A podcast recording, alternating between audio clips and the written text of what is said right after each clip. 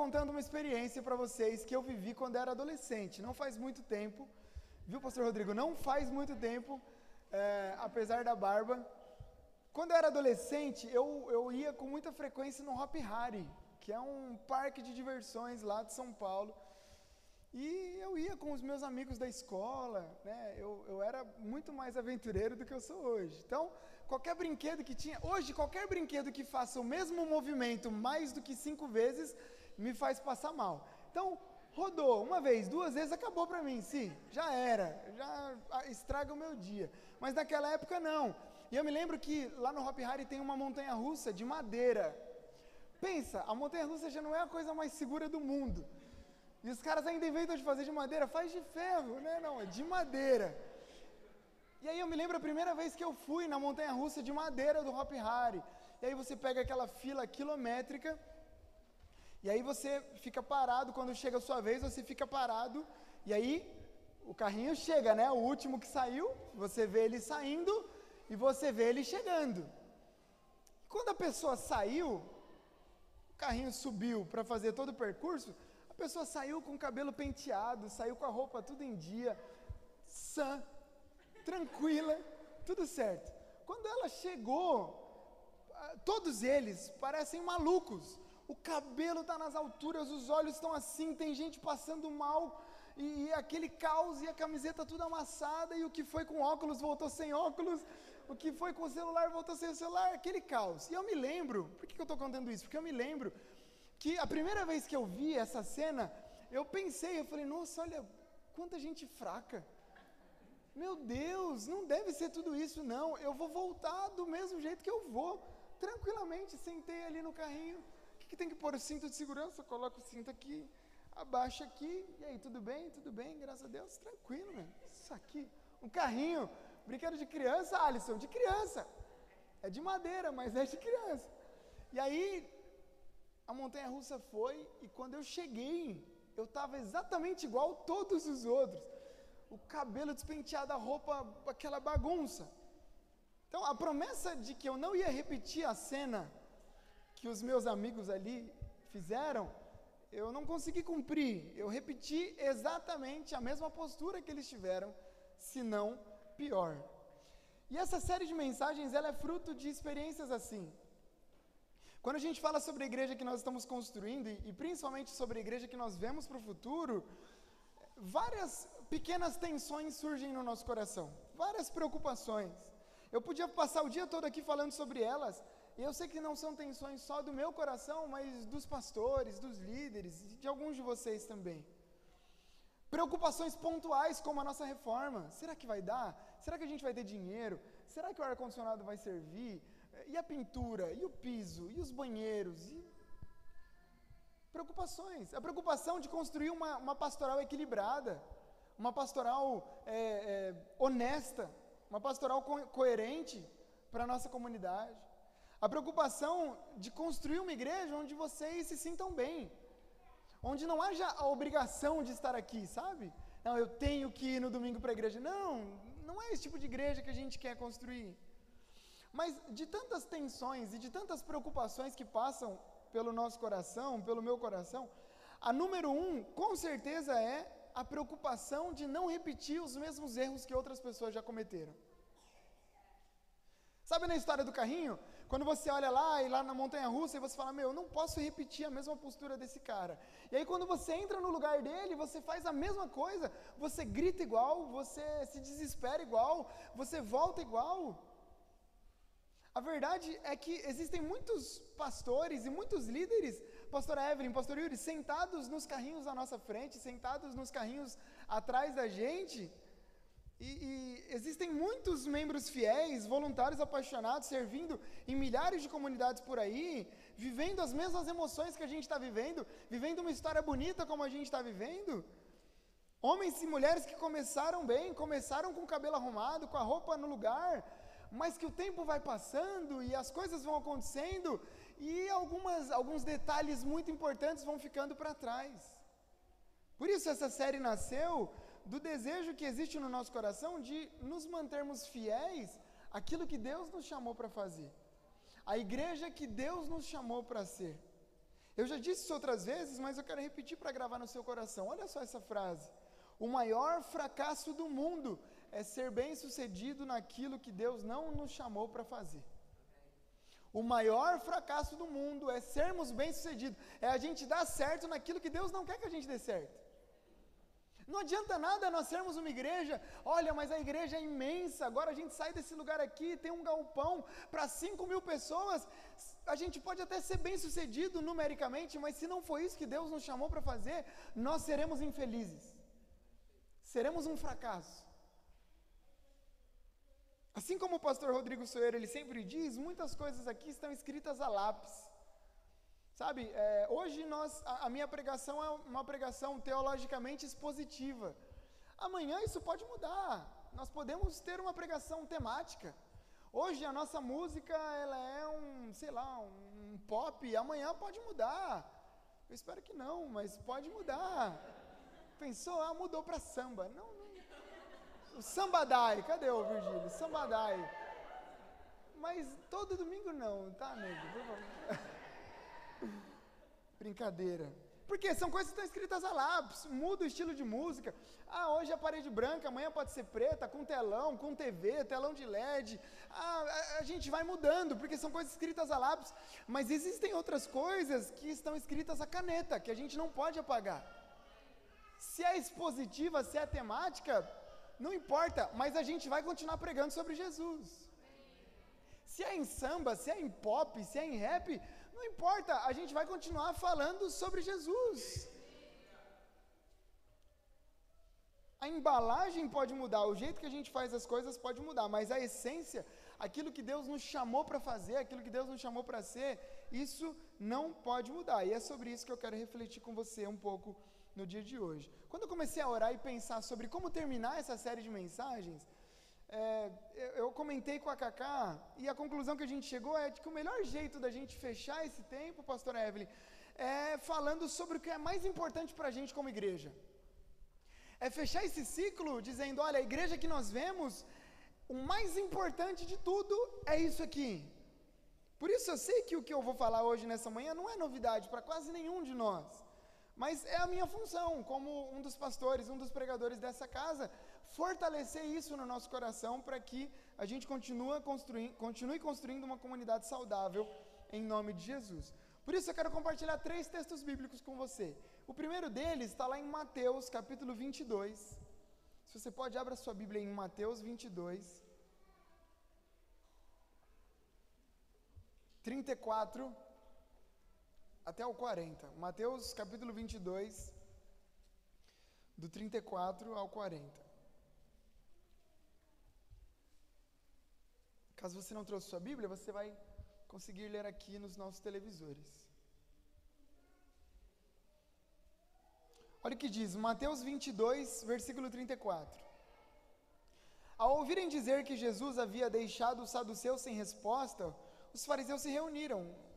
Um deles, perito na lei, o pôs à prova com essa pergunta: Mestre, qual é o maior mandamento da lei? Respondeu Jesus: Ame o Senhor, o seu Deus, de todo o seu coração, de toda a sua alma e de todo o seu entendimento. Esse é o primeiro e maior mandamento. E o segundo é semelhante a ele: ame o seu próximo como a si mesmo. Destes dois mandamentos dependem toda a lei e os profetas. Gente, a primeira lição que a gente tem para hoje, fechando essa série, da igreja que nós vemos, é essa: a igreja que nós vemos é e continuará sendo uma igreja que ama a Deus. Uma igreja que ama a Deus.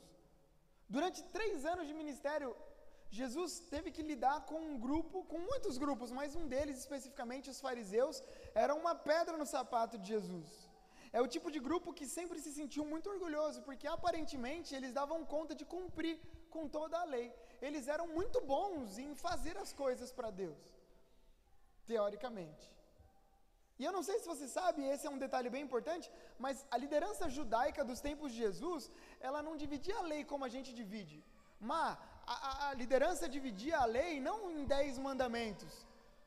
A liderança da época dividiu a lei em 613. 613 leis de faça e não faça, faça isso, faça isso, faça isso, não faça isso, não faça isso. somadas todas as leis, de Êxodo até Deuteronômio, nós temos um total de 613. Olha como essa informação, ela traz luz para o texto que a gente leu, porque agora os fariseus eles estão apertando Jesus para pegar ele no pulo, e a pergunta deles, em outras palavras, é a seguinte: mestre, se o Senhor de fato é mestre, se o Senhor conhece muito da lei, então responde para a gente. O Senhor vai saber que nós temos 613 leis. Dessas 613, qual é a mais importante? Boni, uma coisa é você dizer de 1 até 10, qual é a mais importante? Agora, de 1 a 613, qual é a mais importante? Realmente é um grande desafio. E eu acho impressionante a sensatez e a rapidez de Jesus, porque ele não precisa ficar pensando muito para responder. Se sou eu, 613, meu, peraí, deixa eu dividir. Como que eu divido isso aqui? Eu vou dividir em blocos, depois eu vejo cada uma, coloco em primeiro. Não, Jesus, ele simplesmente diz assim: você quer a resposta? Das 613 leis, a mais importante é a seguinte: ama a Deus com tudo que você tem. Ame a Deus com toda a intensidade que há em você. É interessante que o salmista, que, que Jesus podia ter dito como o salmista disse: ame a Deus porque Ele é bom. Ame a Deus porque a sua misericórdia dura para sempre. Ame a Deus porque os planos dele não são, não, não podem falhar. Não, Jesus não impõe condições para esse amor. Porque Jesus está dizendo simplesmente: ame a Deus com tudo que você tem e ponto final. Vocês estão presos a um, a um movimento é, é, meritocrático. Vocês amam a Deus porque Ele tem alguma coisa para oferecer. Eu vim para dizer algo diferente para vocês. Vocês amam a Deus porque é assim que tem que ser, e ponto final. Deus não precisa fazer para ser amado. Deus precisa ser amado e acabou. Gente, é exatamente esse tipo de igreja que a gente quer construir. Uma igreja que ama a Deus não por aquilo que ele faz, mas simplesmente por quem ele é. Eu gosto muito quando eu olho para o texto lá de Êxodo, quando Moisés é chamado por Deus para libertar o povo do Egito. Esse texto para mim é fantástico. E aí Deus fala para Moisés: Moisés, é fácil, você vai libertar milhões de pessoas de uma escravidão de 430 anos. Tá tranquilo. Deus, mas é, quem que eu vou? Quem quem vai junto comigo? Não, vai só você. Tá de boa. Tá, eu vou chegar lá e vou falar o quê? Quem que está me enviando? Deus podia muito bem ter dito, Moisés, diga para eles que o eu faço está te enviando. Porque você vai ver o que eu vou fazer. Eu vou abrir o mar, eu vou mandar praga, eu vou fazer chover, eu vou fazer o rio virar sangue. Você vai ver o que, que eu vou fazer. Não, mas Deus não diz isso. Deus diz: diga que o eu faço, diga que o eu sou está te enviando. Porque mais importante do que aquilo que eu vou fazer é quem eu já sou. Eles têm que me respeitar por quem eu sou, não por aquilo que eu ainda vou fazer. Essa é a igreja que a gente quer construir, Pastor Roberto. É uma igreja que ama a Deus por aquilo que Ele é. Gravem isso: quem ama a Deus por aquilo que Ele faz, vai acabar perdendo quem Ele é. Quem ama a Deus por aquilo que Ele faz, em algum momento, quando Ele não fizer, perde quem Ele é. Mas quem ama a Deus por quem Ele é, automaticamente vai ter o que Ele faz. Se a gente ama Deus por aquilo que Ele faz e Ele não faz, sim, a gente vai se frustrar e a gente vai perder a graça de conhecer quem o nosso Deus é. Mas quando a gente se aproxima dEle por quem Ele é, porque Ele já é bom, porque Ele já fez grandes coisas no passado, porque Ele já salvou a nossa vida, aí a gente vai experimentar aquilo que a mão dEle pode fazer. Por isso, é, é, eu não sei se é, essa pode ser sua primeira vez, segunda, terceira vez aqui, mas eu posso garantir uma coisa para você: eu não sei o que disseram sobre nós para você, eu não sei o que disseram sobre a igreja evangélica para você, mas uma coisa eu posso te garantir: nós não barganhamos com o amor de Deus. Não existe barganha. Se você der 10 reais, e se você der 5 mil reais, e se como pastor Yuri você der um milhão de reais, a gente não vai dizer, olha, pastor Yuri, você vai ganhar um pouco mais do que quem deu 10. Não, até quem não dá vai receber a mesma graça, porque Deus é assim, não há barganha com o Senhor. Não é porque você está aqui todo domingo que Deus vai te abençoar mais. Não, é porque Ele já te abençoa que nós estamos aqui todos os domingos. Nosso amor a Deus não está condicionado àquilo que Ele pode fazer. Nós seremos, continuaremos a ser uma igreja que ama a Deus acima de todas as coisas. Quer estejamos no Egito, quer estejamos no deserto, quer estejamos na terra prometida, o nosso amor a Deus não é negociável. Nós somos essa igreja. A DAI existe para ser uma igreja que ama a Deus. Simples assim.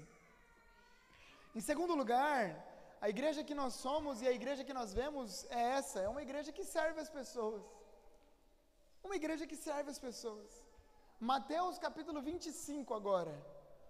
Mateus 25, 34 ao 40. Olha só, acompanha aqui nos televisores mesmo que diz, ó, 25, 34 a 40. Então o rei dirá aos que estiverem à sua direita: Venham, benditos de meu Pai, recebam como herança o reino que foi preparado para vocês desde a criação do mundo. Pois eu tive fome e vocês me deram de comer, tive sede e vocês me deram de beber, fui estrangeiro e me acolheram, necessitei de roupas e vocês me vestiram, estive enfermo e vocês cuidaram de mim, estive preso e vocês me visitaram. Então os justos lhe responderão: Senhor, quando tivemos com fome, com sede, quando tivemos estrangeiro, quando tivemos necessitado de roupa, quando tivemos enfermo ou preso e fomos te visitar? O rei responderá: Digo a verdade, o que vocês fizeram a algum dos meus menores irmãos, a mim o fizeram. Gente, olha só que interessante, naquele dia, quando nós estivermos diante de Deus, no grande dia, na nossa grande prestação de contas, Deus não vai pedir conta do nosso amor baseado no quanto a gente disse que amava Ele. Sabe, como se Deus dissesse assim: Olha, deixa eu ver quantas vezes você falou que me amava. Deixa eu ver aqui, ó, o pastor Rodrigo falou que me amava todos os dias, a vida inteira. Pô, legal. O Diego esqueceu, foi só um dia sim, um dia não. Não, não, não vai ser desse jeito. A pergunta que esse texto diz que Deus fará para nós é se o amamos em vida, não é se o amamos em vida, mas sim quais foram os desdobramentos do nosso amor a Ele. Quais foram os desdobramentos do amor que a gente dizia que tinha para com Ele?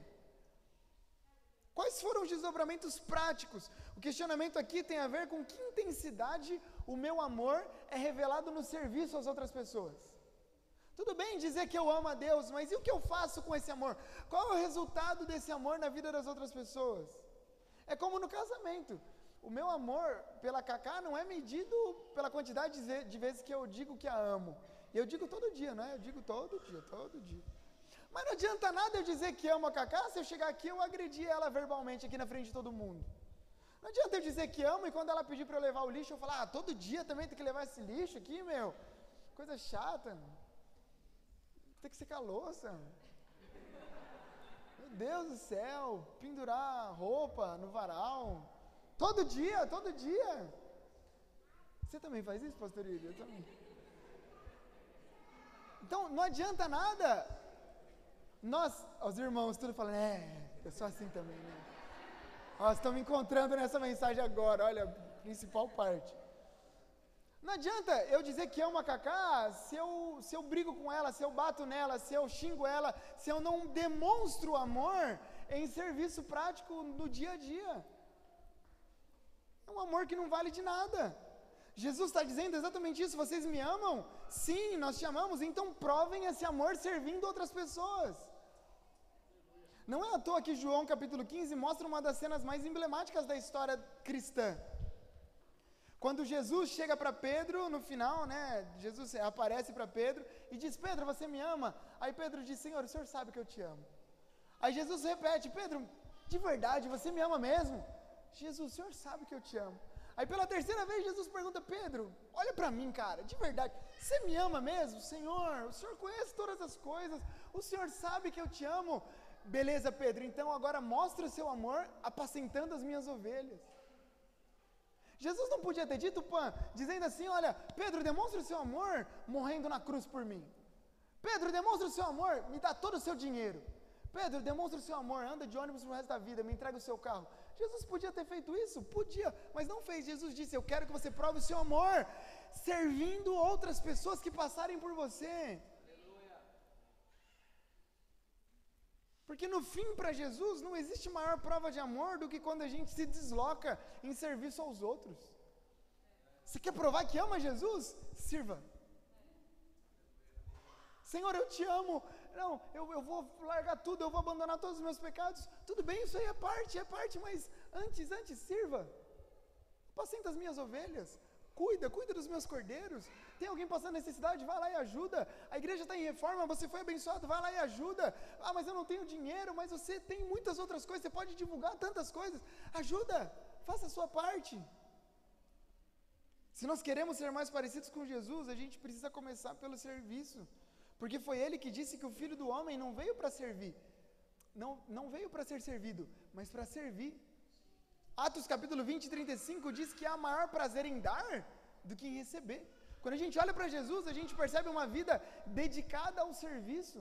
Se nós queremos nos parecer com Ele, precisamos começar pelo serviço. E aqui eu posso incluir um, um, um, novo grupo que deve ser alvo do nosso serviço. A igreja que nós vemos é uma igreja que serve outras igrejas.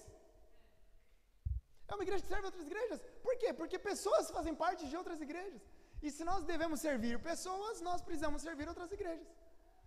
Sabe, eu me lembro quando nós chegamos aqui, três anos atrás, e era tudo mato. Mentira, né? As pessoas chegavam pra gente com muito carinho, com muito respeito, e elas diziam assim: Olha, pastor, bem-vindo a Santos, mas olha, aqui é difícil de fazer igreja. Aqui é de quantas vezes, incontáveis vezes a gente ouviu isso. É mesmo, irmão? É, nossa, aqui é difícil de fazer igreja, porque as igrejas aqui são rivais. As igrejas aqui não se gostam. Os pastores não se gostam. O pastor não gosta que o membro vai na igreja do outro. Meu irmão, o sangue de Jesus tem poder. Isso é demoníaco, isso não é de Deus, não. Não, não pode ser. Ah, os pastores não se dão bem. Eles vão ter que se dar bem comigo, porque eu me dou bem com todo mundo. Então, pode chamar aí. Ah, quem é? O pastor da igreja X? Chama ele lá que ele vai gostar de mim. Eu sou um cara legal. Porque é isso que é ser igreja, isso é ser reino de Deus. Nós estamos aqui para servir outras pessoas. Agora eu vou ficar, ah, não, porque tem uma igreja aqui do... que ela cresça em nome de Jesus. Se ela crescer, o reino cresce e todo mundo ganha. Eu não estou aqui trabalhando pela DAI. Eu estou aqui trabalhando pelo reino de Deus. Nós estamos aqui servindo para que o reino de Deus avance. Se amanhã o Afonso, o Afonso não, o Afonso tem que ficar aqui. Mas se amanhã, o, não, nenhum de vocês pode sair, brincadeira. Mas se amanhã o João, não tem nenhum João aqui hoje não, né, irmãos? O João fala assim: "Não, pastor, acho que é para mim já deu". Tem João aqui? Tem algum João? Não. Você é Fábio, você não é João. Ah, eu preciso, pastor, não deu certo, sabe? Ô, oh, meu irmão, te abençoe, vai com Deus. Só não pode ficar no mundo. Tem outra igreja, vai com Deus, vai na paz. Deus te abençoe, vai servir o reino de Deus. Quando a gente olha para Jesus, a gente não consegue enxergar uma postura assim. Por quê? Porque o Espírito de Cristo é unidade. O Espírito de Cristo é reconciliação. O Espírito de Cristo é Espírito de reino. Por isso, na Dai Santos, todas as vezes em que a gente pensar sobre outras igrejas, nós não vamos pensar com um pensamento de rivalidade, nós vamos pensar com um pensamento de construção. Como nós podemos ajudar outras pessoas a irem para o céu? Como nós podemos ajudar outros pastores, outras igrejas, assim como fomos ajudados no passado? Porque se outras igrejas crescem, o reino de Deus cresce, e quando chegarmos lá no céu, estaremos todos juntos, e louvado seja Deus por isso. Essa é a igreja que vemos. Uma igreja que existe para amar a Deus e servir as pessoas e outras igrejas da nossa cidade também, em nome de Jesus. Por último, a igreja que nós vemos é uma igreja que influencia o mundo. Marcos capítulo 16, versículo 15 diz assim: E disse-lhes: Vão pelo mundo todo, preguem o evangelho a todas as pessoas. Quem crer e for batizado será salvo, mas quem não crer será condenado. Estes sinais acompanharão os que creem. Os que crerem em meu nome expulsarão demônios, falarão novas línguas, pegarão em serpentes, e se beberem algum veneno mortal, não lhes fará mal nenhum. Imporão as mãos sobre os doentes, e esses ficarão curados. E depois de, lhe ter, de, de lhes ter falado, o Senhor Jesus foi elevado aos céus e assentou-se à direita de Deus. Então os discípulos saíram e pregaram por toda parte. E o Senhor cooperava com eles, confirmando-lhes a palavra com os sinais que o acompanhavam. Gente, aqui nós temos o último diálogo, e eu estou terminando. O último diálogo entre Jesus e os discípulos antes da sua primeira ascensão ao céu. Aqui Jesus está dando as últimas instruções antes de ir embora. Eu já disse isso outras vezes. Se eu tivesse a oportunidade de saber quando eu vou embora, eu gastaria meus últimos minutos falando as coisas mais importantes da minha vida. Eu tenho certeza de que foi isso que Jesus fez. Jesus dá ordem aos seus discípulos: ei, vão, saiam por todo mundo, preguem o evangelho a toda criatura. Em outras versões a gente tem o id aqui, né? E a gente já aprendeu que o id no original, ele está no gerúndio. Ele é mais parecido no português com o indo. Então, enquanto nós vamos, a gente vai anunciando o evangelho de Jesus. Tem gente que ainda está preso pensando, não, eu vou evangelizar quando eu tiver um folheto na mão e entregar no farol. Isso também é falar de Jesus. Mas a gente precisa falar de Jesus quando a gente entra no ônibus, quando a gente desce do ônibus, quando a gente pega o Uber, quando a gente sai do Uber.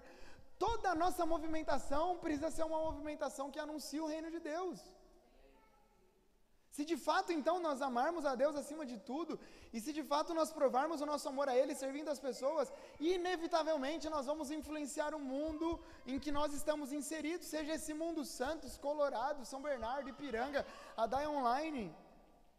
É esse tipo de influência que Jesus tinha em mente quando disse aos discípulos que eles seriam suas testemunhas em Jerusalém, Judéia, Samaria e até os confins da terra. E é interessante quando você olhar um mapa ali de Jerusalém, você vai perceber que Jerusalém é como se fosse. Eu não sou muito bom de geografia, então eu vou tomar cuidado. É como se fosse. Vai, São Bernardo, que é onde eu moro. Para não correr o risco de falar besteira aqui. É como se fosse Santos, que é onde a gente está. Tá bom. Jerusalém é aqui, Santos.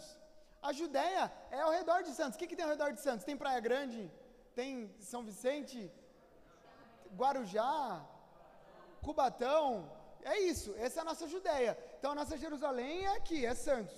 A nossa Judéia é São Vicente, Cubatão, Guarujá, Praia Grande. A, a Samaria, a Samaria é um pouco mais longe, é o que? Mongaguá, Itanhaém, Peruíbe, Ilha Bela, Caraguá, tô indo. Aumentou, aumentou, pastora Débora.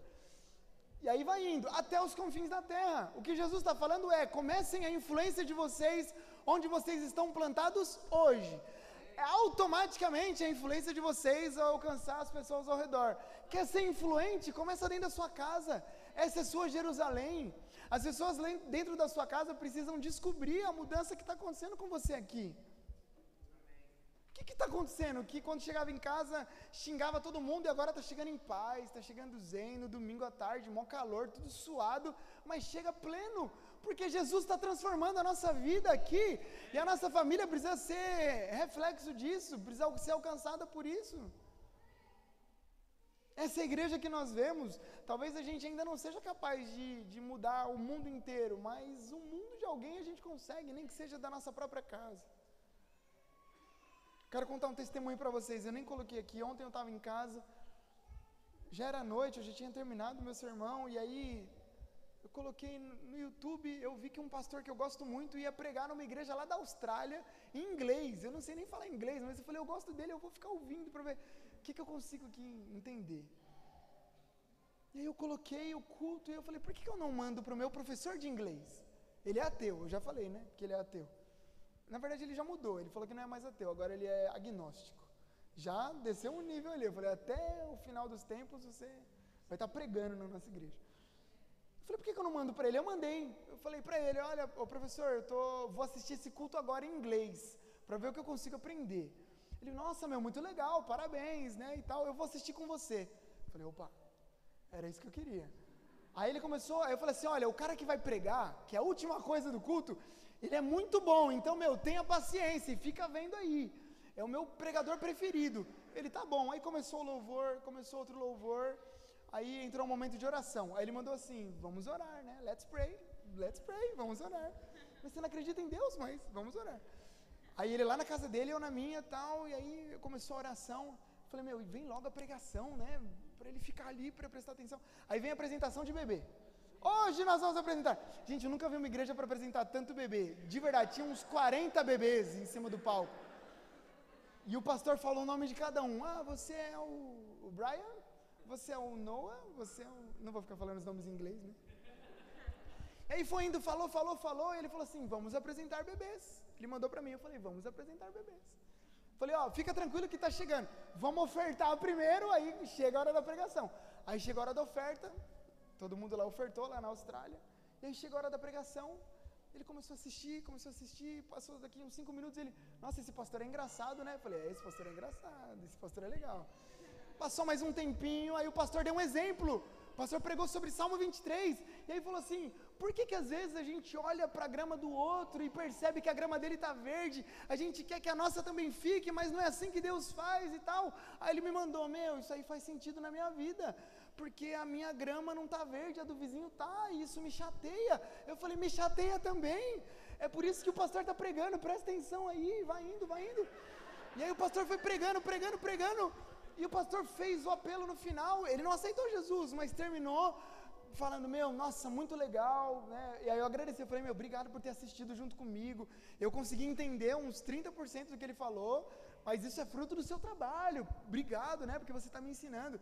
Ele falou assim, meu, eu que agradeço por você ter lembrado de mim. Por você ter lembrado de mim. Gente, eu não sei se eu vou mudar a vida desse cara. Eu não sei se algum eu esse é meu propósito ali no inglês. Eu não quero nem aprender a falar inglês. Eu quero que ele aceite a Jesus. Mas eu não sei se no final da vida vai ser. Eu não sei se no final ele vai estar aqui junto com a gente um dia, vai levantar a mão e eu vou falar para vocês: olha, esse aqui é meu professor de inglês, lembra? Ele era teu e agora ele está aqui. Eu não sei se isso vai acontecer. Mas a minha parte, o meu papel é influenciar a minha Judéia, a minha Jerusalém ali. Eu oro para que a gente seja assim. Uma igreja que não depende de grandes públicos para falar do amor de Jesus. Uma igreja que não depende de grandes construções. É óbvio que eu quero muito ver essa casa pronta, com ar-condicionado, com tudo arrumadinho, um palco, um telão, tudo lindo, maravilhoso para receber vocês. Mas mesmo que Deus não faça, o nosso amor a Deus não depende disso. O nosso serviço às pessoas não depende disso. A nossa influência para o mundo não depende disso. Eu quero terminar dizendo algo que o pastor Soeiro disse esses dias para a gente. Como igreja, a Dai Santos cresceu em tempo de pandemia. Nós crescemos de porta fechada, a gente cresceu online. Muitos de vocês chegaram online. Vocês nunca tinham visto a gente pessoalmente e decidiram ficar com a gente. Um monte de vocês. Por quê? Porque isso é ser igreja. Não é sobre nós. É sobre o que Deus pode fazer num lugar sem ar-condicionado, num lugar sem placa na porta. Assim. É isso que Deus faz. Por isso a minha oração é para que a gente continue sendo essa igreja. Oro para que a nossa missão seja sempre uma verdade, que a gente nunca se esqueça que nós somos uma igreja que ama a Deus. Nós somos uma igreja que serve as pessoas. Nós somos uma igreja que influencia o mundo, mais do que um status bonito para o WhatsApp, mais do que uma frase bonita para colocar no final das nossas fotos. Que isso aqui seja verdade no nosso coração. Que a gente ame a Deus acima de tudo que a gente sirva as pessoas e que apaixonadamente a gente influencie o mundo para a glória do nome do Senhor. Em nome de Jesus. Deixa eu orar por você. Senhor, o Senhor sabe o quanto nós desejamos que a nossa missão não fique nas nossas paredes.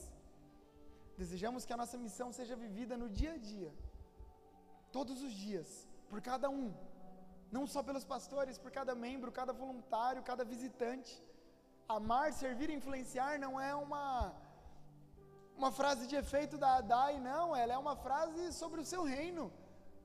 Todos os cristãos foram chamados para te amar acima de todas as coisas. Todos os cristãos da Assembleia de Deus, da Igreja Batista, Presbiteriana, Adventista, todos, todos, todos foram chamados para servir pessoas. E todos foram chamados para influenciar o mundo, Deus. Então, eh, nos guie de acordo com esse propósito. Não permita que a gente se perca no meio do caminho. Nessa montanha russa que é a vida, não deixe que a gente termine a nossa caminhada como outros terminaram, não, mas que a gente termine conscientes de que fomos chamados pelo Senhor. Fomos chamados para amar e servir e influenciar no hospital onde trabalhamos, ah, na nossa advocacia, na nossa escola, por todos os lugares, em todas as esferas, porque é isso que muda o mundo. Não é a política que muda o mundo, é o reino dos céus que tem o poder de transformar a terra. A Ti a nossa gratidão, o nosso louvor, em nome de Jesus. Amém e amém.